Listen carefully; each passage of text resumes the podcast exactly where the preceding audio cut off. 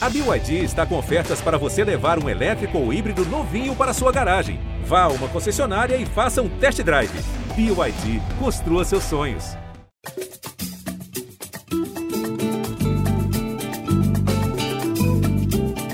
Gringolândia começando o podcast Futebol Internacional da Globo. Eu sou o Thiago Benevenuti e hoje falaremos sobre a discretíssima janela de transferências de inverno fechou na última quinta-feira, ontem, né? Estamos gravando na sexta, dia 2 de fevereiro. A janela das principais ligas europeias é, foi encerrada na quinta-feira.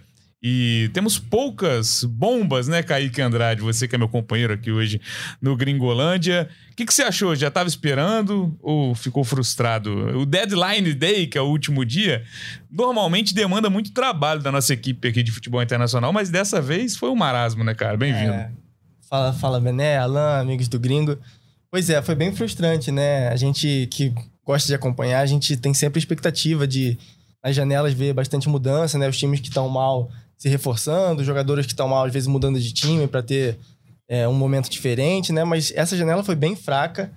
É, quem diria, né, que no último dia da, das janelas de transferências, a grande transferência seria da Fórmula 1, né? Pois é. Hamilton, que vai para Ferrari.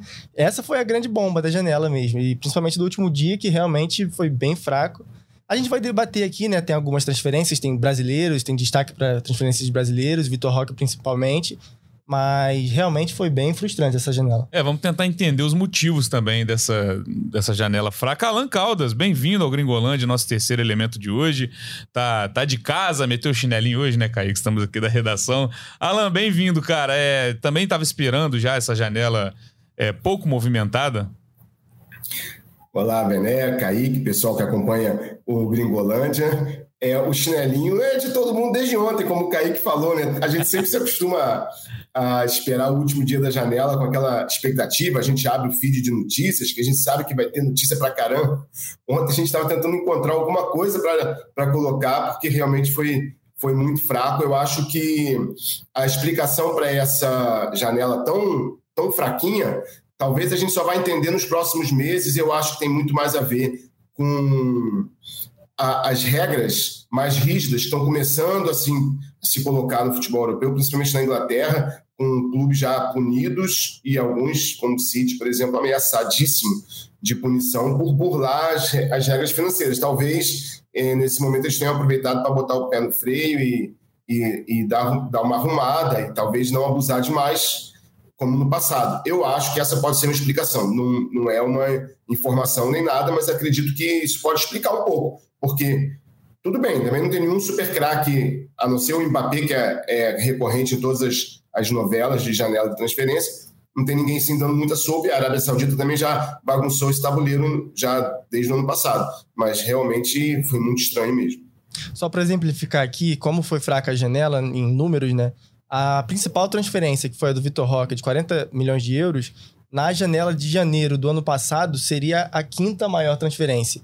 E a segunda do Sacha Boi, que foi pro Bayern de Munique, né? Do, do Galatasaray pro Bayern de Munique, de 30 milhões de euros, seria a oitava maior na, é, na janela de janeiro do ano passado. Então, realmente, comparando com os anos anteriores, foi uma janela bem, bem abaixo do que os times vinham gastando. É, isso sem falar nas janelas é, normais, né? Da, de abertura de temporada, é. que aí normalmente elas já são bem mais movimentadas, as cifras são, são bem mais altas, mas aproveitando que você falou das duas contratações mais caras dessa janela, passar um top 10, porque na nossa matéria de destaque, o um resumão da, da janela de inverno, a gente fez um top 10 das mais caras.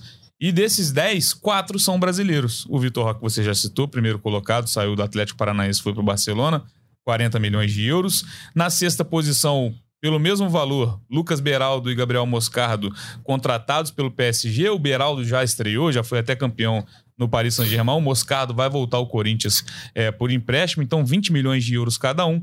E o Marcos Leonardo está em oitavo, empatado ali com outros jogadores, saiu do Santos, foi para o Benfica por 18 milhões de euros. Isso é um bom sinal, Kaique, que os brasileiros estão tendo destaque ou no meio de ninguém era obrigação, né, cara? É, eu acho que é, é bom, né? É sempre bom a gente ver os brasileiros tendo transferências importantes no futebol europeu, mas eu acho que isso é mostra a tendência dessa janela porque é, todos esses brasileiros são jogadores jovens, né? São jogadores sub-20 e esses, além desses quatro, outros dois. Então, assim, dos, dos, das 10 transferências mais caras, seis são sub-20. Fora outros, o mais velho é o Renan Lodge, de 25, né? Então é uma janela muito assim. É o Lodge que saiu, né? O Lodge que foi pro futebol saudita, né? Isso. É, então é, é uma janela bem de, de, de jogador de, desse tipo de contratação, né? Pensando em futuro, porque Beraldo e Moscardo, por exemplo, são exemplos disso, né? De apostas para o futuro. O próprio Vitor Roque, ele não chega com essa pressão de ser o grande atacante do Barcelona é uma contratação visando mais o futuro. E é isso que os times fizeram bastante nessa janela, porque realmente é, a, a, contratação de impacto mesmo praticamente não aconteceu. Talvez o Vitor Roque seja a principal contratação de impacto, né? Apesar de não ser, de não chegar com esse status de, de ser o cara do ataque do Barcelona agora, mas talvez seja a maior contratação de impacto, porque realmente é, é, é isso que faltou, né? A contratação do aquele cara que chega para resolver. Isso a gente praticamente não vê nessa janela. Pois é, e o Vitor Roque já estava acertado desde o ano passado, desde 2023, então acabou não sendo novidade nenhuma. Alan, quando a gente olha a tabela da, das 10 contratações mais caras, até a gente que está acostumado a, a acompanhar jogo todo dia praticamente, a gente trabalha com futebol internacional, tá de olho nas principais ligas, até pra gente, a gente tem que falar pra uma galera aí, ó, muito prazer. Tá conhecendo agora o Sacha Boi, lateral direito, que, que foi pro Bayern de Munique. É, as, as grandes transferências em relação a valores, elas não estão envolvendo nem necessariamente grandes clubes. Você vê jogador saindo do Napoli pro Leipzig, do, do Blackburn pro Crystal Palace. Também isso é um sinal de que a janela é fraca nela. Sim, a questão dos brasileiros, por exemplo, que o Kaique levantou, na verdade, os brasileiros estão onde eles deveriam estar, é, é, em termos de valores, em termos de clubes para onde eles foram e até pela idade. O estranho é que eles tenham sido os, alguns dos principais. Né? Seria normal que tivessem quatro brasileiros jovens buscando espaço na Europa por esses valores. Só que normalmente haveria mais jogadores é, mais conhecidos, talvez mais adaptados, de maior idade e com valores maiores. Não é só a questão de, ser, de serem jogadores pouco conhecidos. Na lista dos 10, estou vendo aqui, só tem três atacantes, né? que é o Vitor Roque, o Marcos Leonardo, que até começou muito bem no Benfica, e o Círio Gong, que tá, foi do, do, do Verona para o Napoli, como você falou. O resto, olha, tem é, zagueiro, tem dois, tem dois zagueiros, tem volante, tem lateral direito, quer dizer, até mesmo você vê que é jogador que, como o Kaique falou, não é para é, chegar chegando, né, para resolver problemas. E olha que tem um monte de times aí com problemas, mas por alguma razão, talvez até por uma questão não só mercadológica, mas é, de, de não haver também de entre safra, que também a gente não está pensando assim, ah, faltou a transferência do, do jogador tal para o time tal, quer dizer, não tem, tirando, como disse, o Mbappé, que é sempre uma carta discutida, e dessa vez já nem chegou a ser novela, né? rapidamente se, se concluiu que agora também faltam seis meses para acabar o contrato dele com o PSG, se ficou realmente para julho. A gente sabe que a janela de inverno na Europa não é a mais forte e tal, é mais para compor elenco, mas é, foi bem, bem surpreendente, bem decepcionante realmente. O outro motivo também, né, Kaique, é essa questão da Copa Africana e da Copa Asiática, né? Os times perderam Vamos supor, o, o Salah saiu do Liverpool por um período, o Son saiu do Tottenham. Então, até os substitutos que poderiam ser peças negociáveis, né, estão sendo segurados pelos clubes. Mas antes da gente entrar é, para falar mais detalhadamente também de quem precisava de reforço e não, e não, contratou. Só passar também que, além desse top 10, esse top 10 ele é encerrado com um valor de 18 milhões. Os oitavos colocados são três, e aí fecha o top 10. Cada um foi contratado por 18 milhões de euros.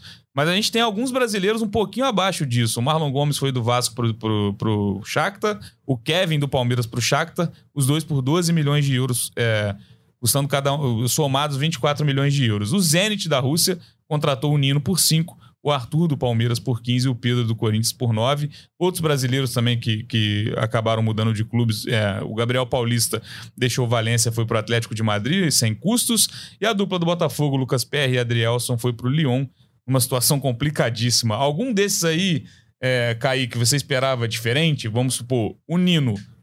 Teria um mercado melhor para ele nessa janela é, europeia?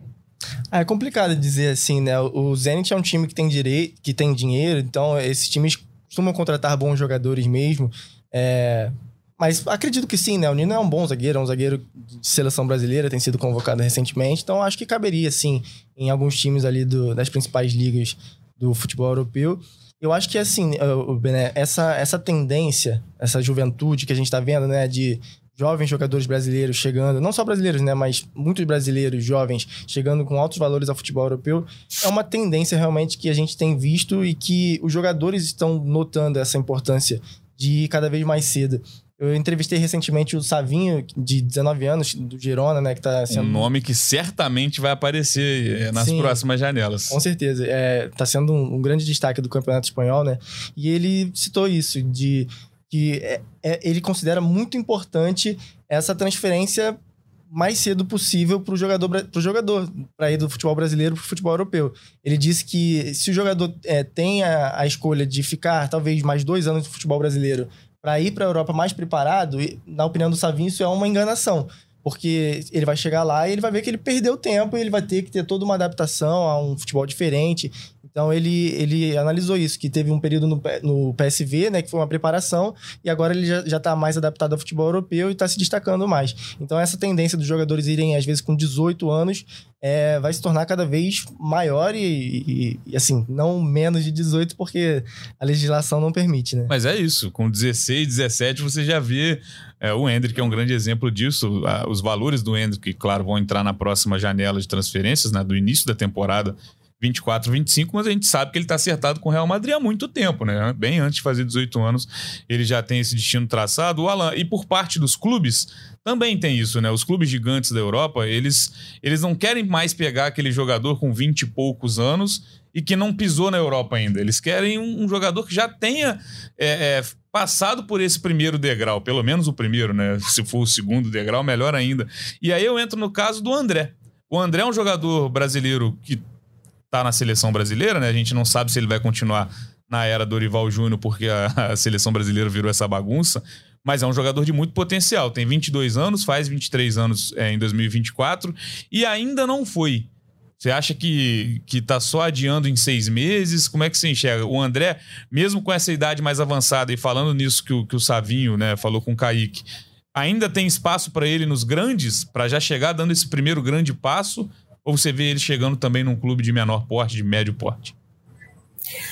Olha, eu acho que se a gente pode, se a gente pensar em, em, futebol brasileiro, o grande vitorioso dessa janela foi o Fluminense ter conseguido ter conseguido segurar mesmo o André, porque o ano todo, o ano passado todo se falou do, que, que, que clubes da Europa, falaram até em Liverpool, tinha interesse no André, ele se valorizou muito pelas atuações, pela idade, então tudo caminhava para ele sair. Então, ele ter ficado foi uma grande vitória é, do Fluminense. Mas eu acho que ele vai continuar tendo mercado, sim, embora é, é, essa tendência de sair tão novo, significa que ele também não é velho. Então, assim, ele ainda tem um tempo de, de por assim dizer, de, de, de mercado, que é o que interessa muito também para os clubes europeus, não só o, o futebol em campo, mas o, o, o, retorno que pode vir no futuro. Eu só queria fazer um, um, um parênteses. A gente estava falando dos últimos três nomes da lista desse, desse top 10, né? Que foram negociados por 18 milhões de euros.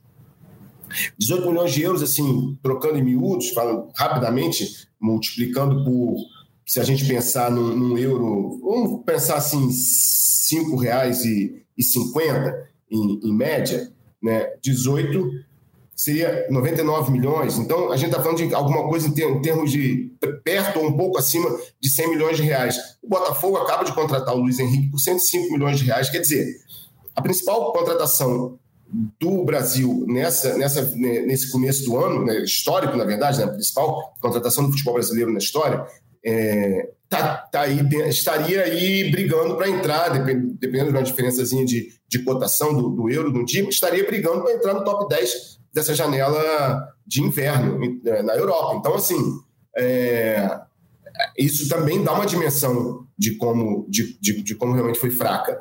Mas eu vejo, como você disse, voltando ao André, eu vejo o André ainda com potencial para sair. Eu entendo o que o Savinho falou é, da questão da idade. É, hoje em dia está cada vez mais comum mesmo você ser contratado por um clube grande e, e pegar essa né, pegar o, esse, esse, esse ritmo de futebol europeu num clube de menor expressão, que a pressão é menor. O, o Savinho acabou colocando nele mesmo uma pressão extra, porque o que o Girona está fazendo na Espanha acaba trazendo os holofotes. Talvez o, o, normal seria não ter tanto holofote, ele poderia se desenvolver melhor, mas que bom que ele está sabendo lidar com isso também. Né, ele tá, é, o Girona está se mantendo ali na briga pelo espanhol, significa que ele rapidamente está se acostumando à pressão de, de não poder mais perder, de, de ter obrigação de ganhar. Então, quando vai jogar Girona e Retafe, é, não é mais aquele jogo que ninguém vê, que se perder também ninguém liga. Agora tem uma pressão extra.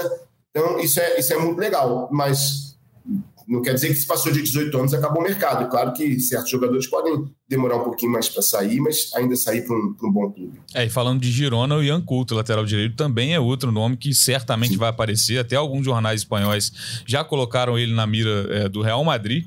Então é uma posição carentíssima no futebol mundial. A gente fala muito das laterais da seleção brasileira, mas eu acho que é, é, o, o, futebol como um todo carece de bons jogadores nessa posição, de muitas alternativas, e o, e o Ian Couto faz uma grande temporada, pode pintar aí no, no Real Madrid em breve. Falando em Real Madrid, falamos em Barcelona também, dos grandes, colocando os gigantes, aqueles times que a gente sempre coloca na primeira prateleira, seja de Champions League, de Liga Nacional. Kaique, você enxerga algum é, com uma deficiência que não foi é, coberta nessa janela, por exemplo, algum time que esteja desfalcado por lesões, que poderia ter pensado alguém no mercado para ser um substituto? Você enxerga como Premier League também, o Chelsea, aquele time que contratou horrores nas últimas janelas também, a gente não sabe quem vinga, quem não vai vingar. Quem que você enxerga aí precisando de peça e que não necessariamente tenha contratado? É, a gente citou alguns motivos para essa janela ter sido mais fraca, e talvez um dos motivos seja o fato de os gigantes não estarem se precisando tanto. Na minha opinião, é, é, se a gente for olhar o rendimento na, na atual temporada dos gigantes, quem está abaixo do que se esperava é, ser, é, sei lá, Barcelona e o Chelsea. É, o Chelsea contratou Deus e o mundo nas últimas temporadas, então assim, não é falta de contratação o problema do Chelsea. E o Barcelona... Tá até emprestando, né? Até aproveitando o gancho, emprestou, o Andrei Santos reemprestou, né? O Andrei Santos estava no Nottingham é. Forest, o Chelsea não, é, não ficou muito feliz porque ele mal jogava, fez dois jogos é, e agora reemprestou ao Strasbourg, que é o time que o Ângelo tá também, que é outra jovem promessa do futebol brasileiro que foi para lá recentemente. É, o Chelsea contratou até mais do que deveria nos últimos anos, pois né? É. E agora está colhendo os frutos de uma administração mal feita. Então, não acho que seria o, o caso de o Chelsea ir para o mercado atrás de mais jogadores, como fez nos últimos anos e não deu certo. O Barcelona, por exemplo, que está tendo uma campanha abaixo do que se espera na temporada, também, é, eu estava até conversando isso com o Alan ontem. É, o elenco do Barcelona, ele é um bom elenco, né? Eu Você acho tem muito bom também. boas peças, tem um bom time titular, tem alguns bons jogadores também no banco, jovens jogadores de qualidade, Vitor Roque que chega agora. Então também não acho que era o caso de o Barcelona ir ao mercado para resolver problemas da temporada.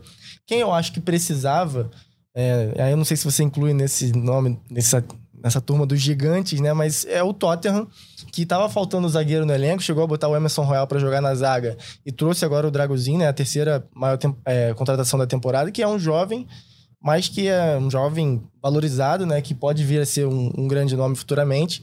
E com o desfalque do som, que está na, na Copa da Ásia, né? Trouxe o Werner, Timo Werner, que é um jogador já conhecido da Premier League e já está com duas assistências. O Tottenham tá, tá bem, ele então, assim, o Tottenham foi bem nesse sentido de, de fazer contratações pontuais é, em locais que o, que o elenco estava precisando. Agora, dos gigantes, eu acho que realmente os times estão se virando bem com, com o que eles têm. Então, acho que isso pode até ser um dos motivos de termos uma, uma janela mais fraca.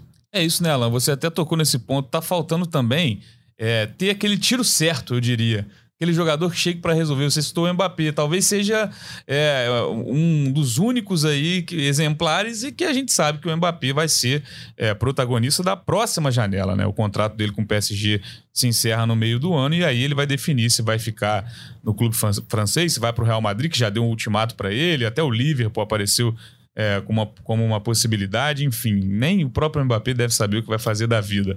Mas, Alan, como que você enxerga? Algum clube para você precisava ter feito mais? É, dessa vez, como você falou, o Mbappé não tem mais como adiar essa, essa novela, foi adiada ao máximo até o fim do, do, contrato dele. Então, agora, até mesmo se ele ficar no PSG, é uma notícia. Né? Agora ele vai ter que tomar uma decisão de alguma maneira E, e a grande novidade será Estou falando já pensando na próxima janela de verão, a grandona, a principal, tem maiores movimentações. A grande novidade vai ser se acontecer, se aparecer um terceiro clube, que não fique, seja nem PSG nem Real Madrid, que está namorando aí. É, seria um dos maiores chapéus da história, eu acho. Depois de passar dois anos aí tentando de todo jeito se aparecer alguém e levar, levar o Mbappé. Mas é isso. É, eu acho que assim, se a gente pensar em, em, em tiro certo, como você disse, que no futebol nem sempre é certo, nem sempre se concretiza, mas a gente tem que falar em hipóteses. O Lewandowski, que talvez tenha sido a última grande aposta alta daqueles que chegam para mudar o patamar hum, e não foi capaz de mudar o patamar do Barcelona. O Kaique falou ontem, a gente estava conversando, hum, é, eu vejo o Barcelona não tão assim forte como o Kaique, a gente estava conversando sobre isso ontem, o Kaique vê um, um, um, time forte e eu só acho que o time forte nunca está junto, porque acaba tendo muita lesão, o Gundogan ainda não conseguiu contribuir como pode, quando entra, faz, a gente vê a diferença de quando ele joga, né, para quando ele, quando ele não joga, mas acho que o Barcelona acabou contratando alguns jogadores, assim, por assim dizer, medianos, que que não são exatamente aqueles jogadores que mudam o patamar do, do, time, aí acabam sendo jogadores com nome, com algum nome no mercado, mas não tão fortes assim para mudar. E aí acaba sendo, se tornando esse time que, que a gente está vendo, que não engrena. É, então acho que o Barcelona até poderia pensar é, é, em, em, se, em se reformular, mas não tem não, deve estar com tanto dinheiro assim, porque a gente sabe que passa por problemas financeiros Longe disso, já há né? algum tempo. É, é, longe disso. Passa por problemas financeiros há algum tempo, gastou quando pôde, gastou com Lewandowski, então é, é, vai com o que tem. E o Chelsea foi como o Kaique falou, o Bené agora não lembro. É, na verdade, o problema é o excesso de reforços. Não, não fica uma rotatividade enorme, toda hora chega um, toda hora chega um, e esse vai, esse vai, e treinador também trocando toda hora. É, tá uma bagunça. Então, assim, hoje ele está vivendo as consequências disso, lá no meio da tabela do, do campeonato inglês. Então, eu acho que, acho que é isso. Falta, faltam talvez esse nome forte realmente, talvez seja uma entre-safra mesmo do mercado. Quem está, os grandes jogadores também estão, estão nos seus times, né? Se a gente pensar nos grandes jogadores, o Vinícius Júnior está no Real Madrid, vai ficar lá. No Manchester City tem ali a reunião de craques que já estão ali há algum tempo, quer dizer, está todo mundo meio que estabelecido né, nos seus clubes. Quem saiu, quem poderia sair, acabou indo para a Arábia Saudita. Então, assim, eu acho que que é um reflexo disso também, de, um, de uma pequena entre-safra também. O pessoal está tá entendendo ainda. Também não adianta ficar só contratando jogadores jovens, jogadores jovens, se, se eles não vão mudar o patamar do time. É, no caso do Real Madrid, não sei se vocês concordam, eu acho que hoje, você olhando o elenco do Real Madrid hoje, eu enxergo uma carência no ataque. Porque o Rossellu, ele começou assim, Sim, começou. 9, é, ele, ele vem fazendo os gols dele, mas a gente sabe que ele não pelo menos nesse momento, posso queimar minha língua, mas eu não, não vejo ele num patamar de Real Madrid, de principal não. O Roselu, do... é, o, o, desculpa, Caio, só para completar, o, o Roselu, na verdade, é, foi, foi uma descoberta tardia do futebol espanhol. Um jogador que tem mais de 30 anos, que sempre jogou em times medianos para pequenos, nunca tinha ido para a tá seleção. Que está emprestado, né? espanhola. né? Então, de repente, desponta depois dos 30, sei lá, não sei se ele tem 32, não lembro agora a idade exatamente dele, mas despontou já quase no final da carreira, foi para a seleção espanhola pela primeira vez. Aí ganha essa oportunidade no Real Madrid, que foi meio que para tapar buraco ali. Né? O Real Madrid não tinha, não, realmente não conseguiu o Mbappé como queria. E, ah, vamos apostar no Rossellu. Foi uma aposta que se tornou certeira, por assim dizer, assim, certeira, no nível dele. Né? Ele está tá contribuindo com, dentro do que ele pode, ele está surpreendendo positivamente. Então, assim, é um cara que ninguém esperava nada. Esse aí, se tivesse nessa lista que a gente fez aí do top 10, seria um daqueles que a gente fala, ah, um jogador que tem muito prazer. Quem é o Rossellu?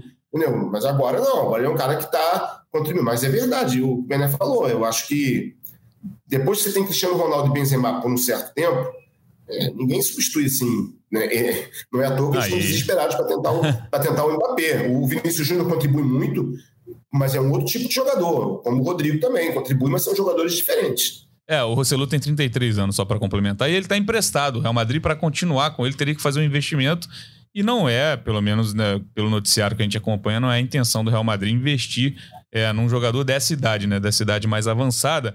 Mas o que eu ia complementar do Real, eu vejo essa, essa, essa carência no elenco, mas também a gente tem que entender que o planejamento futuro pode ser um motivo para não ter uma mov movimentação agora.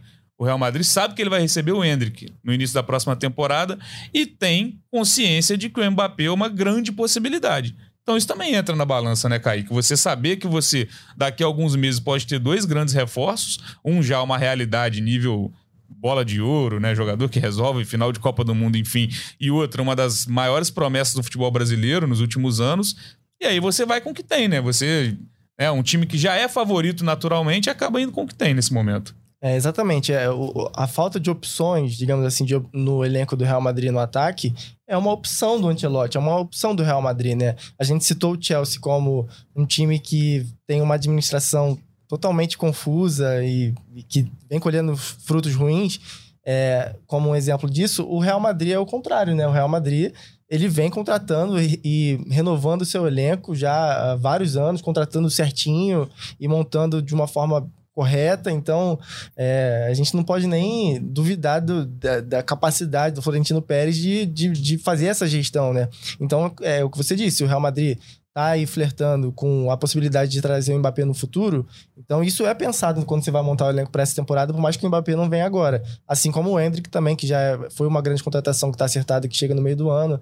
Então isso tudo tem que passar no, na montagem do elenco para essa temporada. Talvez se ele fizesse uma ultra grande contratação agora, não faria sentido para no meio do ano chegar o Mbappé e o Hendrick. Ah, até porque esse... na janela anterior veio o Bellingham que talvez seja, né? A gente vai lançar, não vou dar um spoiler aqui, mas talvez no momento seja o melhor jogador do mundo. Um investimento que já valeu muito a pena. O início do Bellingham no Real Madrid é espetacular. Inclusive de, com números de, de atacante, de um né? grande centroavante, Exato. né? Tanto que o Rossellu, ele, ele não é aquele titular constante, né? Ele vem, ele vem entrando no, no, nos jogos para rodar elenco. E nem chegou para isso, né? A gente Sim, imagina exato. que ele tenha chegado mesmo para ser essa opção no, no banco de reserva, jogar de vez em quando, e é isso. Passando pelos outros clubes aqui, é, tem Manchester City, que para mim é o melhor, segue sendo o melhor clube do mundo, melhor time do mundo. É, contratou o Echeverri, a promessa do River Plate, 18 anos, e deixou ir embora o Calvin Phillips, que uma passagem para esquecer, pelo menos por enquanto. Ele foi emprestado para o Ashton, já chegou até falhando na, na estreia dele pelo Ashton não teve espaço para ele ali, né, Caio? Não teve espaço, né? Não, é um jogador que. Enfim, a gente não sabe muito. A gente sabe que o, o, o Guardiola é um treinador bem específico, assim, dos, dos, treinamentos, né? A gente não sabe como é o Calvin Phillips nos treinos, por exemplo. Provavelmente é um jogador que talvez não estava muito abraçado com a forma de trabalhar do Guardiola e aí não teve espaço, né? Ele chegou a fazer improvisações ali no meio de campo e o Calvin Phillips não teve essa oportunidade, apesar de ser um bom jogador que teve um bom período no Leeds, é, até recentemente ainda é, esteve sendo convocado para a seleção inglesa, mas realmente não jogou no City. O Guardiola, ele é assim, né? Ele, ele tem um trabalho bem específico, ele gosta de trabalhar com um elenco pequeno e foi um jogador que realmente teve uma passagem praticamente em branco no City, né? Não, e é difícil demais você ser sombra do melhor da posição no momento no mundo, que é o Rudri, né? Você competir com um jogador desse desse nível, né? O Rodo que decidiu Champions League, para mim, hoje é a grande referência na posição. Alan, outro grande que até se movimentou, foram três contratações nessa janela de inverno, Bayern de Munique. Mas são contratações é, que não mudam a vida de ninguém. Não acho que mude o Bayern de patamar. O Sacha Boey, lateral direito francês, a gente já falou, que chegou do Galatasaray por 30 milhões. Eric Dyer, ex-Tottenham. E o Brian Zaragoza, é, ex-Granada. Não sei se serão titulares, acredito que não, com o elenco completo. Que... Mas acha que o Bayern poderia ter feito algo a mais? Não, acho que, acho que não. Acho que, acho que o Bayern é, ele tem, ele tem um, um, time muito bem organizado e consolidado em todas as, em todas as posições. Eu acho que o Dyer talvez seja o jogador que tenha mais chance de disputar algum espaço ali na, na defesa, mas é, eu, eu acho que o Bayern está satisfeito com, com o elenco que tem, com a temporada que está fazendo. Eu já trouxe na, na última janela né, o, o, o Kane, que está correspondendo, né? Então, assim, eu acho que é normal que, que tenha tirado um pouco o pé do acelerador e tenha trazido esses jogadores aí com, é, para compor elenco, como a gente fala. Né? Na verdade, o, em, em, pouco tempo, quem não vai esquecer dessa. São esses jogadores que nunca vão esquecer que um dia jogaram no Bayern. Talvez a torcida do Bayern rapidamente esqueça que eles passaram por ali. Ah, é, teve aquele, aquele lateral, aquele jogador, mas ele, vai ser mais importante para o currículo desses caras aí, para contar para os netinhos. Ah, joguei no Bayern, mas não, não vai, realmente, não vai, não é isso que muda o, o patamar. Na, acho que na, na Alemanha o principal foi, foi, foi o retorno do, do Sanches para o Borussia Dortmund, né? que, que, chegou muito bem também. Já voltou, já conhece, já conhecia e, e voltou já jogando e, e, se, se destacando. Então, assim, eu acho que eu destaco como o, a principal movimentação da Alemanha foi, foi, esse, foi esse retorno. É, o Sancho que era aquele cara que também a gente esperava muito dele no United, né? Era a primeira grande oportunidade na, na, na Premier League, enfim, mas também para esquecer vários outro... problemas também de fora de campo, né? É, outro caso também que a gente não sabe muito bem o que, que aconteceu Sim. ali nos bastidores, né? Um jogador que misteriosamente, isso não foi muito bem explicado ali no clube, e não, mas teve algum problema com o treinador e parou de ser escalado. É, teve é, é, algumas boas oportunidades nas, nas, temporadas anteriores também não conseguiu jogar. O que jogou no Borussia que foi muita bola ele jogou bastante ali antes de chegar no Manchester United. Então acho que foi uma boa movimentação para ele pro Borussia e pro Manchester também. É o Sancho que para mim sem falar só, só completando sem falar que ele chegou no United que assim, já está há algum, algum tempo uma grande zona. Então, assim, às vezes também o ambiente, o momento do clube, tudo isso conta, porque é muito, é, é muito parecido com o Chelsea também, acho até pior a situação do United, é, mas assim, você chega, às vezes o jogador perde uma boa oportunidade de carreira porque chega num momento péssimo do clube, aí ele mesmo também pode se complicar sozinho, às vezes, dependendo do jogador, né, não ajuda muito. Então, assim, também é difícil a gente entender o, o quanto tem percentual do jogador, do treinador e do clube, né, do ambiente do clube. É, e, esse caso do Sancho é uma grande prova de que futebol não é só o que a gente assiste. A gente tem acesso, hoje em dia a gente não tem acesso a quase nunca aos treinamentos, não é só o que a gente vê, não é só o campo, a bola, é, os bastidores eles interferem muito. O caso do Sancho é um grande exemplo disso. Então chegou a hora da gente montar o nosso top 3 das melhores contratações. Vamos tirar leite de pedra dessa janela e a gente tem que montar o nosso pódio. Vocês vão começar, eu vou só ser o desempate aqui, que hoje eu tô na missão que normalmente é do Jorge Natan de apresentar o Gringolândia. Então, vou com vocês. Vocês, vocês concordam, conversem entre vocês. Parecendo agora o Tadeu Schmidt, né? No voto em consenso no Big Brother. Qual é o grande, a grande? Vocês têm aí na, na cabeça já o primeiro lugar desse a, pódio? A grande, eu, eu, acho que é. Acho que o Alan vai concordar, né? Deve ser Vitor Roque. E aí, Alan? Ah, então, eu tô, tent... eu, tô... É, eu tava entre Vitor Roque e o próprio Sancho, que a gente falou agora, né? Pela, pela... Porque o Sancho já chegou jogando. Né? E o Vitor Roque a gente não sabe quanto tempo vai levar para encontrar esse espaço. O Chave tá, né, demorando para deixar o moleque jogar também, né? É, embora, pô, eu acho, eu acho que ele, ele ser sombra do Lewandowski, ok, eu acho que ele não esperava que fosse nada diferente. Mas ele começar a perder espaço no banco para aquele outro menino de 18 anos, mais novo que ele. Mark, é, Mark, Mark esqueci o nome agora. Mark. É. Aí é, foi meio assim, pô, professor, peraí. Não, e a, a, o, o, primeiro gol do Vitor Roque, o primeiro gol do Vitor Roque, para mim, é uma grande lição pro Chave. Porque é um jogo que o Vitor Roque começa no banco e é até aí natural o Vitor Roque começar a trajetória dele no é. Barcelona como reserva. É, o Ferran Torres se machuca no início do jogo e o Chave, podendo botar o Vitor Roque, ele faz a opção de colocar o Fermin. E aí, no segundo tempo, ele tira o Fermin Lopes, que havia entrado no início do jogo, para botar o Vitor Roque. Um dos primeiros toques na bola do Vitor Roque é o lance do gol. É, e aí a gente volta àquilo que estava conversando com o Kaique ontem, né? E a gente falou aqui do Barcelona. Esse é o grande problema do Barcelona. Se ele tivesse condições de colocar todo o time, o Xavi tivesse condições de ter o time, o Barcelona poderia ter um bom time, não um time fabuloso, mas talvez pudesse ter um bom time.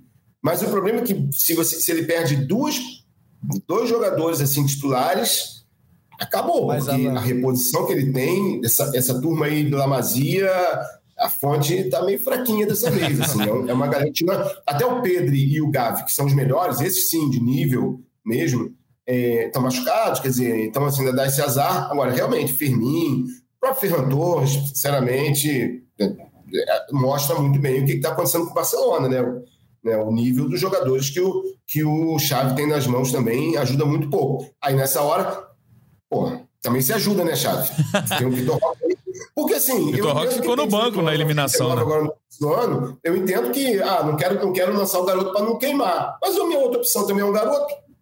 Então, ah, porque ele, é, ele, é do clube, ele é da Mazia, ah, tá, legal. Mas não é, não é chave Iniesta, né? Vai morrer abraçado com a filosofia. Né? Vai morrer abraçado com a filosofia, né? Pois é. Não, e é isso, o Vitor Roque não, não, não atuou. Então nenhum... vamos, fechar, vamos fechar o Vitor Roque vamos, primeiro. Vamos fechar, moral. vamos fechar, porque ele não atuou na Supercopa, nenhum minuto da Supercopa da Espanha. Né, o Barcelona levou um 4x1 acachapante do Real Madrid na final.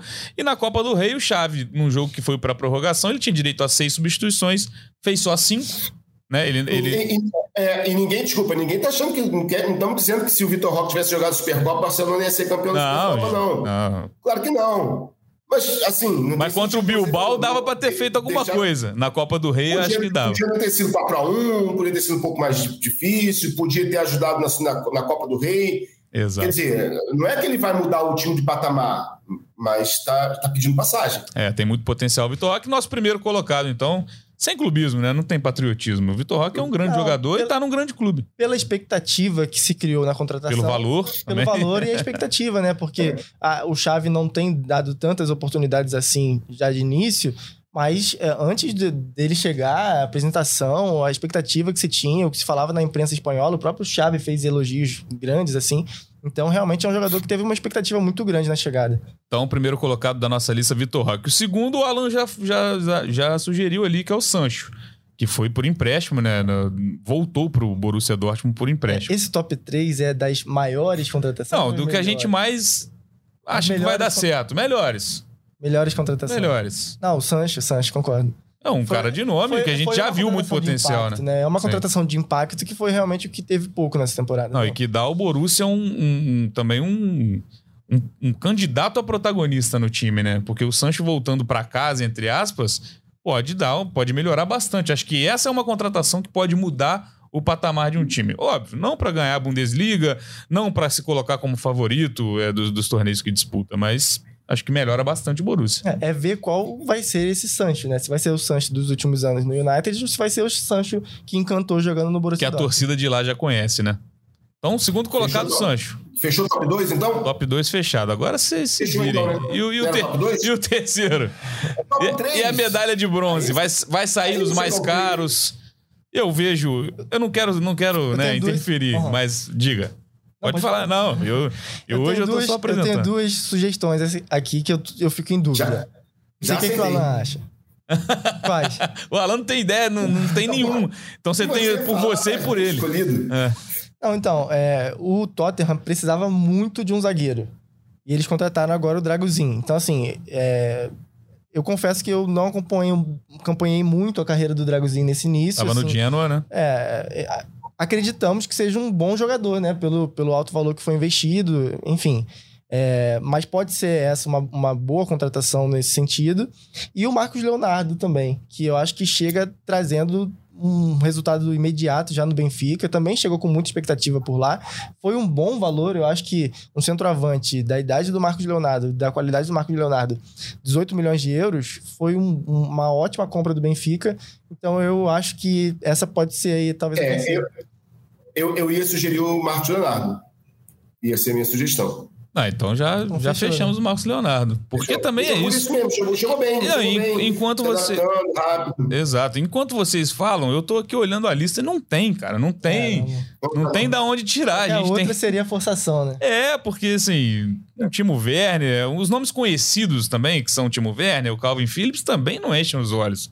Também Sim, no, claro. o Calvin Phillips foi pro West Ham, não é um time que almeja títulos, pelo, pelo menos, né? Acabou de ser campeão, inclusive, mas não, não é favorito a nada. Mas, enfim, é, acho que então tá justo. Vamos com dois brasileiros nesse pódio, né? O Vitor Roque no primeiro lugar, o Marcos Leonardo no terceiro e o Jadon Sancho, o nosso segundo colocado. Então fechamos janela de transferência do futebol masculino, né, Alan? Porque no feminino temos sim notícia de impacto, não é mesmo? Sim, exatamente. Também não é uma janela super badalada, é, mas tem pelo menos uma grande contratação que a gente fala de impacto, mas assim, é impacto para o futebol feminino. Exato, que, exato. Que não dá nem para comparar os valores e tal. Mas a, o Chelsea contratou a colombiana Maíra Ramírez, que jogava no Levante da Espanha, por 500 mil euros, e isso representa a maior transferência da história do futebol feminino né, é um pouco maior do que o, o, que o Barcelona pagou pela inglesa Kira Walsh, que era do Manchester City, há dois anos, quase dois anos, foram 460 mil euros, e agora o Chelsea apostou na Maíra, é, que jogou a Copa do Mundo pela Colômbia, é, como com, com, uma transação de 450 mil euros fixos, mais 50 variáveis, então somando na transação global dá uns 500 mil, isso representa é, a grande contratação da história do futebol feminino, que está crescendo cada vez mais. A tendência é começar a surgir mais e mais investimentos. Os contratos são mais longos, diferentes do, do passado, quando eram contratos muito curtos. Então, hoje, uma jogadora se destaca e, e, e um rival precisa desembolsar é, algum valor para contratá-la. Então, isso, a tendência é que comece a crescer. Colômbia surgindo muito bem no mercado, já a Linda Caicedo, que fez uma ótima Copa do Mundo, já está jogando no Real Madrid. Então, é o futebol sul-americano descontando entre as brasileiras. As maiores movimentações foram, da, foram daqui para o futebol dos Estados Unidos. O futebol dos Estados Unidos começa a, a se movimentar também, porque a temporada vai começar em março, e tem um clube novo, um, um clube de, da Bahia de São Francisco, o FC Bay, é, que contratou, por exemplo, acaba de contratar, tá, ainda não anunciou, mas a tendência, o mercado, todos estão se, se, acreditando que vai ser anunciado em breve, a nigeriana Assistat Oshoala, que estava há cinco anos no Barcelona, uma grande jogadora é, histórica no Barcelona, acabou de anunciar que está de saída e, e, a tendência é que vá para os Estados Unidos. A goleira Sandra Panios também foi titular durante muito tempo do Barcelona, anunciou hoje também, sexta-feira, que está de saída, a gente não sabe ainda para onde, também se especula que possa ir para os Estados Unidos, porque a Sandra Panis agora tem uma concorrência forte da Catacol, também do Barcelona e da seleção. A concorrência ficou forte, ela tem 31 anos já, foi buscar outro espaço. E como eu estava dizendo das brasileiras, foram as contratações, por exemplo, da Bia Zanerato, que saiu do Palmeiras para o Kansas City Current, vai jogar com a Debinha, vai jogar com outra brasileira, Lauren também, que foi para lá, e recentemente, na virada do ano, a Rafaela foi para o Orlando Pride, né, o time da Marta. É, então, assim, foram as principais movimentações foram foram a, a, do, do, Brasil para os Estados Unidos, não muito para a Europa, mas a Maíra Ramírez é de se destacar. 500 mil euros, um, grãozinho de areia comparado com o masculino, mas o feminino é o maior impacto já, já tido, né? A maior, a maior contratação já feita. Pois é, passamos a régua então no, no assunto transferências e aqui no Gringolândia aproveitamos para falar de outros temas, de outro tema, né? Que, que são os treinadores de dois gigantes. A gente não pode deixar de, de, de comentar as saídas, uma de muito impacto, Jürgen Klopp não será mais técnico do Liverpool é, ao fim da temporada, e a outra de um de uma história que eu, eu, pelo menos, achei que seria mais longa, que é a do Xavi no Barcelona. Vamos começar falando do Barcelona, que é um time que a gente falou mais aqui no Gringolante, estamos Vitor Roque, é, enfim, o Xavi, depois da derrota por 5 a 3 para o Villarreal, é, é, comunicou ao presidente do Barcelona que não queria mais continuar no cargo. É, até estava vendo uma, uma entrevista do Laporta hoje, é, disse que ficou surpreso com, com, esse, né, com esse comunicado do Chave e que só aceitou é, é, esse jeito de lidar porque era o Chave. Se fosse outro técnico, teria sido demitido imediatamente. Então o Barcelona segura o Chave até o fim da próxima temporada, mas é, Chave foi campeão espanhol 2022, 23, é, 23, 24, perdão. Não, 20, 22, 23. E agora já, já, já breca essa história no Barcelona. Te surpreendeu também, Kaique? É, surpreendeu pela forma como foi, né? De um anúncio feito para saída de, no final da temporada. É, mas eu, eu não sei se, se, vocês concordam, mas eu acho que talvez até o Xavi possa voltar atrás ainda nessa decisão. Vocês não acham, não? Porque é meio esquisito, assim. É, é uma decisão tomada por conta dos resultados ruins. Cabeça quente, você acha? É, pode ser. Tá, Pelo comunicado ter sido feito no vestiário, né? É, é porque assim, é, é o Barcelona tá numa crise grande, né? Teve certos resultados bem ruins, assim, tomando quatro gols em sequência, eliminação na Copa do Rei. Então, é, é um momento bem difícil e o que normalmente acontece nesse momento é a demissão do treinador. Mas o, o Xavi não é um, um, treinador qualquer no Barcelona, ele não é um personagem qualquer, ele é um nome muito grande no clube e talvez é, anunciar já a saída seja uma forma de se proteger, de, de, de ser protegido de uma possível demissão, né? É, ou, enfim, de manter uma imagem boa para o Xavi, mesmo nesse momento tão ruim.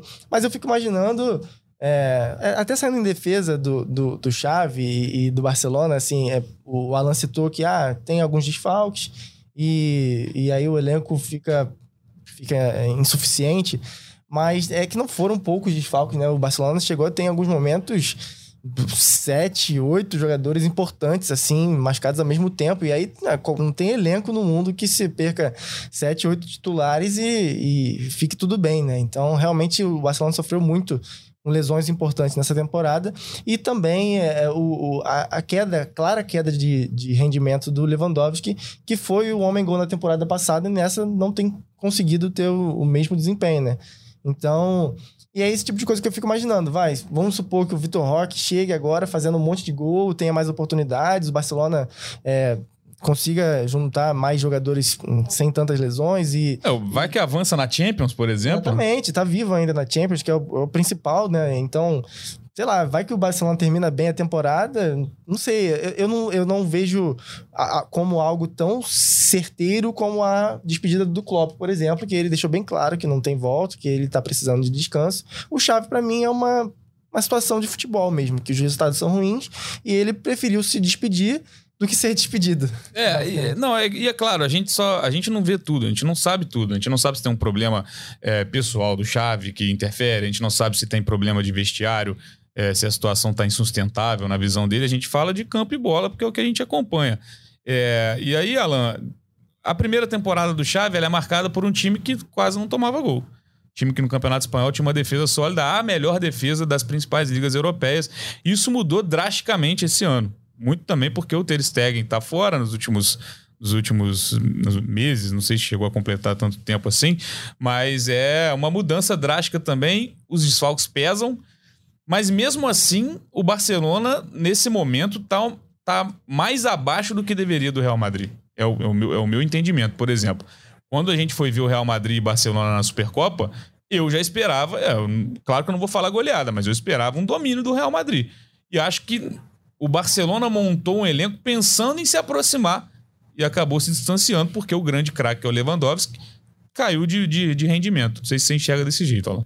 É, o, o, esse distanciamento tem muito com, a ver com que o, com que o Kaique falou também, do elenco que não se sustenta como elenco, né? Ele, ele dependia muito das peças principais e que não estão rendendo. Aí dá o azar do Ter Stegen, que se machuca, é um goleiro, né, um dos melhores goleiros do mundo.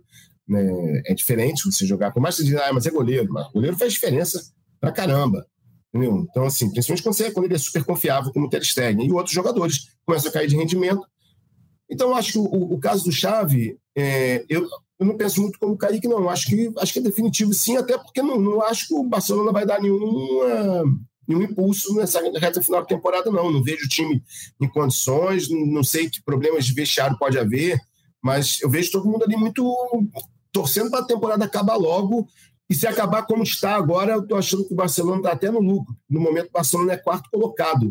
Do Campeonato Espanhol. Tá no limite, tá né? Até começando a correr risco é. de não ir para a Champions.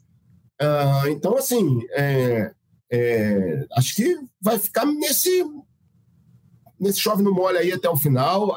Eu acho que foi uma solução inteligente para os dois lados, como disse o Kaique, para não ter esse desgaste de, de, de, de, demitir um ídolo. É sempre complicado quando você aposta num treinador que é ídolo histórico, que foi né, ídolo histórico como jogador. Xavi, a gente está falando que foi de um, de um, cara que é o segundo jogador com mais partidas pelo Barcelona. Durante muito tempo foi o primeiro, é, que ele, ele saiu em 2015 o Messi ficou, e o Messi ultrapassou, mas ultrapassou por pouquinho, menos de 20 jogos a mais. É, o Xavi ainda é o segundo maior é, jogador que, que vestiu a camisa do Barcelona, um, é, um craque de, um, de um, time histórico, que foi aquele time do Guardiola, né, de 2008 a 2012, ainda foi campeão da Champions de novo em 2015. Então, assim, não é qualquer jogador. Então, é sempre difícil para os dois lados. O jogador, o ídolo, ele vai para o clube onde ele fez história, acaba se colocando numa posição de desgaste, é o que está acontecendo com o Xavi agora. O clube fica naquela, pô, de demitir o cara é difícil. Então, eu acho que o Xavi pegou a ideia do Klopp, ó, opa, boa ideia, hein? Não dois, esperou nem uma semaninha, né? Depois, pra... Eu também. Vou sair no final do, no final do ano. Ele garante, na pior das hipóteses, ele garante sim, que eu não vou ser demitido. É a não ser que comece a tomar goleadas, ficar insustentável. Mas assim, ele meio que assim, já avisa, galera, eu sei que tá ficando difícil para mim aqui, não tá, não tá boa a temporada. Então, é, pode ficar tranquilo que eu, ninguém vai precisar me mandar embora, esse constrangimento, eu mesmo saio. Acho que foi uma coisa elegante da parte dele, tá entendendo que não é o momento. É chato, porque ele é ídolo do clube. Ele teve, como você falou, teve uma temporada, a primeira temporada boa, foi campeão espanhol. Ninguém esperava mesmo que o Barcelona fosse campeão da Champions agora, não tem elenco para isso. O campeão espanhol é sempre importante, mas desandou. Assim, a coisa desandou por vários problemas, por elenco ruim, por problemas internos, por, por desfalques, por queda de rendimento. Ele mesmo também não se, não se ajudou muito. Assim, ele é um cara que está começando a carreira também. Vamos ver se Vou dar um exemplo aqui do Brasil. O Rogério Senna começou a carreira de treinador no São Paulo. Talvez tenha sido o pior erro dele. né, se colocar numa situação de, de, de, de, ser avaliado pela torcida que tem ele como, é, vamos dizer, assim, para muitos o maior ídolo, se não o maior ídolo, está ali junto com o Raí, um outro tá no, no, no top 3 garantido, mas para muita gente, o maior ídolo de São Paulo. E aí você vê que não deu certo no São Paulo, que também pegou um time confuso na época, uma confusão de, de diretoria, e ele continuou a carreira dele. Talvez um dia ele volte para o São Paulo em outro patamar dele como treinador. Talvez aconteça o mesmo chave. E aí, em relação a substituto, o Laporta falou que não descarta o Rafa Marques, Rafael Marques, é o mexicano, zagueiro barra volante ali dos anos 2000 do, do Barcelona, foi companheiro do Xavi, foi companheiro também do Deco, que hoje é o diretor de futebol e é o cara que vai assumir essa responsabilidade de, de, de acertar com o sucessor para o Xavi. É, seria uma outra aposta. Para vocês, só, é, é válido ou é momento de. Antes do, do de... Kaique, rapidinho, antes do Kaique responder, falar sobre o Rafa Marques uma coisa, ele é treinador do, do time B do Barcelona, tá? Eu não sei como o pessoal na Catalunha, se eles são muito supersticiosos. Mas o último cara que saiu do time B e assumiu o time principal, ex-jogador do clube e tal, é o Guardiola em 2008. Saiu de Guardiola. E mais uma, mais uma coincidência, naquele ano de temporada 2008, 2009, o Barcelona, por incrível que pareça, as pessoas não lembram, não estava na fase de grupos da Champions. Teve que jogar a pré-Champions. É que hoje isso não é possível mais pelas regras da UEFA, nenhum time espanhol entra na pré. Sim. Ou ele entra na fase de grupos ou ele não entra. Isso não dá mais. Mas, assim, também pegou um, um Barcelona em fase muito ruim. Um Barcelona que, na época, 2008, 2009, não estava classificado na fase para a fase de grupos. E ele pegou, fez a playoff. Se, se, duvidar, nunca fiz essa pesquisa, mas se duvidar, talvez seja o único caso de um time que foi campeão da Champions começando vindo nos playoffs. Né? Não, não, não lembro de outro caso, mas, enfim, isso é outra, outra história. Mas o pessoal lá na Catalunha foi muito supersticioso, vai acabar apostando no Rafa Marques. Então já emenda. Você acha que é válido mais uma aposta de um treinador iniciante? Né? O Rafa Marques só tem essa experiência é, no time B, não tem experiência em times de elite. Ou assim, é hora do Barcelona pegar uma, uma um figurão para chegar e resolver, para ter na mão um elenco, um, um veterano. Não vou falar o José Mourinho porque é o que está no, é, no, mercado. É o que eu ia falar. Mas é. Veterano por, veterano por veterano hoje, se você pensar, o Klopp está fora, né? Vai, vai, tirar o ano sabático. É, sobraria muito mais Mourinho, que até foi auxiliar já no passado do, do, do Barcelona, antes de, de ser treinador, antes do mesmo do Porto e tal. Então, assim, é um pequeno, uma pequena história, é, mas é um veterano em, em, em decadência. Pode juntar assim duas, duas decadências, né? Decadência atual do Barcelona e a decadência. menos já, com menos dá mais. Mourinho, é. esses dois se, rea, se, rea, se, re, se erguem juntos, né? Vamos ver. Você com a caneta do Deco, ia na experiência ou ia na, na aposta no Rafa Marques? Deixei na, na roubada mesmo. Caraca, hein? me aposentava com a caneta, com a caneta do Deco, salário que o Deco já teve a vida inteira. Eu vou fazer, opa, tô saindo, vou tirar Vai ter dor de cabeça pra quê, né? não, não, mas eu, eu, ah, eu, eu, teria que apostar no, no Mourinho. No Mourinho ou em outro. Sim, sim. Outro, é mais Porque, o assim, estilo do que o um nome tem, em si. é, tem um monte de nomes assim que estão descontando. Ah, o Deserbe, da Inglaterra, ah, o Arteta, que já nem é tão. tá no meio do caminho tem, tem, um, tem um, um, um, histórico de trabalhado com o Guardiola, então tem essa coisa meio, ah, né, um discípulo do Guardiola, poderia dar certo. Mas eu acho que todos esses caras iriam chegar tendo que enfrentar o vestiário. Eu acho que existem treinadores que chegam e, e, pelo tamanho deles, pela história deles, eles têm um certo respeito e acho que o Mourinho ainda está nessa situação, mesmo sendo um cara decadente. Mas ia chegar do, do jeito dele com um pé na porta e vamos ver se vai dar certo ou não. Outros, eu acho que ainda teriam que entender um pouco o clube.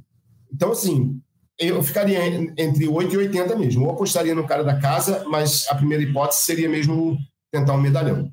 E você, Kaique? Ah, eu concordo. Eu acho que o Barcelona tem que sair um pouco desse dessa mania mesmo que eles já criaram, principalmente desde o Guardiola, né? De estar tá sempre ali buscando um treinador que é da casa, um ex-jogador. Aí tem que ter essa filosofia né, de um time com mais posse de bola. Isso aí pode até manter, claro, isso faz parte da tradição do clube, mas ah, tem que ter no elenco muitos jogadores da base. E, e eu acho que o Barcelona está insistindo numa, numa, numa filosofia muito grande que já deu certo em outros momentos, mas que não está dando certo. Então eu acho que tem que parar para pensar se esse é mesmo o caminho a ser seguido para sempre, sabe? Então eu acho.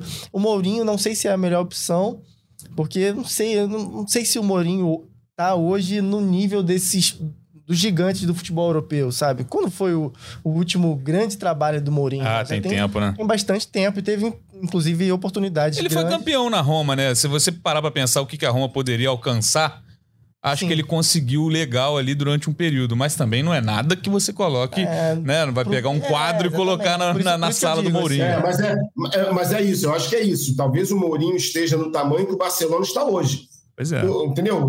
Se a gente pensar, ah, não é um Barcelona histórico, é um Barcelona que hoje está quase não indo para Champions. Então, assim, talvez seja isso. Ah, mas eu acho que o Barcelona, aqui, né? o Barcelona se organizar juntos. O Barcelona pode não estar tá nesse nível hoje, mas a cobrança é sempre de que seja ah, claro, o primeiro sim. nível. Não é a Roma. É, não é a Roma. É eu, Acho, eu acho que o Mourinho hoje está no nível da Roma.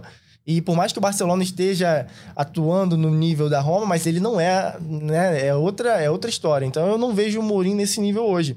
Mas eu acho sim que o Barcelona tem que ter um pouco mais de criatividade, de olhar para o mercado, ver os principais treinadores que estão despontando já há um tempo, fazendo bons trabalhos. O Alan citou alguns e tem outros bons nomes por aí. Então acho que tem que ter um pouquinho de criatividade, porque o Rafa Marques é uma incógnita, é o que vocês falaram. Total. Ele pode ser, né? Se, se for é, pensar que ah, o último que saiu do time B e assumiu o time A foi o Guardiola, mas o último ex-jogador que assumiu o Barcelona foi o Xavi. É. Então, assim, ele vai ser qual? Né? É uma aposta. E, e, eu acho que o Barcelona não tá nesse momento de fazer mais uma aposta.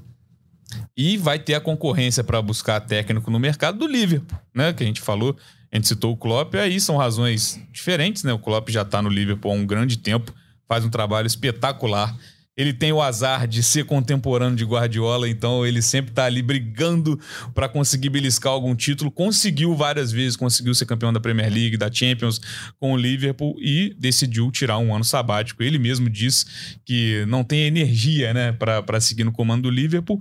Me pegou de surpresa, não estava esperando essa declaração do Klopp, essa, essa decisão dele. Mas é outro time que vai precisar. O Liverpool, que no momento é líder da Premier League, ele pode se despedir de um jeito assim é, grandioso, que eu acho que seria muito merecedor disso, inclusive. Mas o Liverpool vai ter que ir no mercado também, né, né, Kaique? E aí, esses mesmos nomes promissores podem pintar no Liverpool. E aí a gente já lembra de ex-jogador do Liverpool. Se a gente pegar o mesmo exemplo do Barcelona, tem um nome aí que tá, né, pipocando, né, Kaique? É, essa decisão do Klopp foi o que o, Guardiola fez na época do Barcelona, quando Exato. ele deixou o Barcelona, né? É, com essa mesma, esse mesmo sentimento de de desgaste, né? Esse nível de treinador, desse nível de futebol, é, é, realmente algo muito desgastante. O Abel também cita coisas desse tipo no Palmeiras, que, enfim, é, consome muito e às vezes o treinador precisa dessa, desse período parado, né, fora do futebol. É, e o Liverpool é, vai olhar para o mercado e é, tem boas opções, é, tem, tem, tem, ótimas opções por aí. O Xabi Alonso é uma delas. Mas eu estava lendo um texto esses dias do The Athletic sobre o estilo de jogo do, Xabi, do Leverkusen do, do Xabi Alonso e desse time do Liverpool e não encaixa, não, não, não é o mesmo estilo de jogo, entendeu? O, apesar de o Xabi Alonso como jogador, ele, ele encaixar muito bem nesse time do, do Liverpool, do Klopp, mas o estilo de jogo dele como treinador é um estilo muito mais de posse de bola. O, o, Leverkusen é o time que mais troca passes na Europa nessa temporada, enquanto o Liverpool é um time acostumado a fazer a pressão e velocidade, lançamento, né, é, explorando velocidade de Salah, de Luiz Dias. Então, não, é, a gente sabe que muitas vezes é, os clubes não pensam tanto assim, né, nesse tipo de critério mais minucioso quando vai escolher o treinador, escolhe muito mais pelo nome e por ser um, um relevância é, talvez. É, relevância, um ex-jogador do clube, é um nome que está chamando muita atenção no mercado, então acredito que possa sim ser uma opção do Liverpool, mas não é o, o encaixe é, mais não é um treinador que encaixa mais com esse estilo de jogo do time que deve ser uma vontade do Liverpool de manter o, né, o legado que o Klopp deixou. E nomes como Hansi Flick e o Thomas Tuchel, é, dessa escola alemã, né, que tem um estilo mais próximo do que o Klopp faz. E o, o Tuchel, inclusive, foi o substituto do Klopp no Mainz e no Borussia. Então poderia ser, hum, pela terceira vez, é, substituindo aí o Klopp num time. Tuchel que está empregado no momento, não é o caso do Hans Flick. É, Alan, para você, qual seria a melhor forma de amenizar o baque da saída de um dos maiores treinadores da história do Liverpool? É difícil, o Kaique lembrou bem a saída do, do Guardiola do, do Barcelona, foi em circunstâncias muito parecidas, né? É, e eu lembro outra também surpreendente, essa mais surpreendente porque foi mais em cima do laço, foi do Zidane do Real Madrid, né, quando, quando ele anunciou no, na, na, no final da Champions, acabou campeão e deixou no ar que não ia continuar e realmente não continuou em, em, em 2018. E, por exemplo, os dois times, pensando nesses dois exemplos, o que, que o Barcelona fez? É, foi buscar dentro, dentro da, da comissão técnica né, o, o substituto. É, o Tito Villanova, que era auxiliar do, do Barcelona, foi quem seguiu no comando e, e seguiu com êxito. É, até, infelizmente, depois ele teve um problema de saúde, câncer, acabou falecendo. E o Barcelona foi, mas, mas o Barcelona continuou seguindo esse modelo de treinadores até começar a, dar tudo errado. É, o, e o Real Madrid, o Zidane, quando saiu a primeira vez, ele foi substituído pelo Lopetegui, que era um treinador jovem. Então, assim, não tinha muita experiência também no clube grande. Quer dizer, eles, eles não apostaram em medalhões. No Real Madrid já não deu tão certo. Então, assim, é, é muito difícil certos, certos treinadores eles deixam uma marca, um legado. Aqui no Brasil a gente viu o Flamengo passar por isso e a gente sabe que o Palmeiras vai passar por isso quando saiu o Abel. Né? É, é muito difícil esse ser o próximo de, depois de uma trajetória tão grande. E o próprio clube vai ficar nesse, nessa pergunta. É, se, porque se eu trago um cara, um medalhão, ele, ele vai trazer, vai querer jogar no, na maneira dele né, a, a, a, maneira dele, vai querer impor sua maneira. Não sei que você encontre um cara que seja um estilo muito parecido com, com o do Klopp. Ao mesmo tempo, se você traz um cara no começo de carreira, ele vai sentir o peso. E da mesma maneira, ele tem o seu estilo. Então, assim, é uma decisão muito difícil. O ideal seria se o Liverpool tivesse dentro do clube alguém que estivesse acompanhando o trabalho do, do Klopp, como fez o Barcelona. Acho que foi uma maneira interessante de substituir para alguém que já era, era uma, uma troca assim mais suave de, de modelo de jogo, alguém que os jogadores já conheciam, já mas não sei se vai ser o caso, não, não sei se o Liverpool tem dentro do clube alguém assim, ou alguém que seja da comissão técnica do, do, do que possa assumir. Acho que vai ser muito difícil pela surpresa que causou, ninguém estava esperando, embora tenha ainda seis meses para absorver isso e pensar, talvez até com a ajuda do próprio Klopp, mas com certeza vai ser difícil. O Liverpool está passando por um momento já de transição de elenco, que já não é fácil. Eles contavam muito assim, a, o fato de fazer isso com o Klopp ajudaria muito e está ajudando um pouco, mas a gente está vendo como está sofrendo um pouco, né, para fazer essa transição de jogadores. Saiu o Mané, saiu o Firmino, saiu o, o Henderson, quer dizer, jogadores que estão, alguns já vão se aposentar em algum momento. É, é, difícil fazer essa transição e vai ser mais difícil ainda fazer a mudança de gestão é, com a saída do Klopp.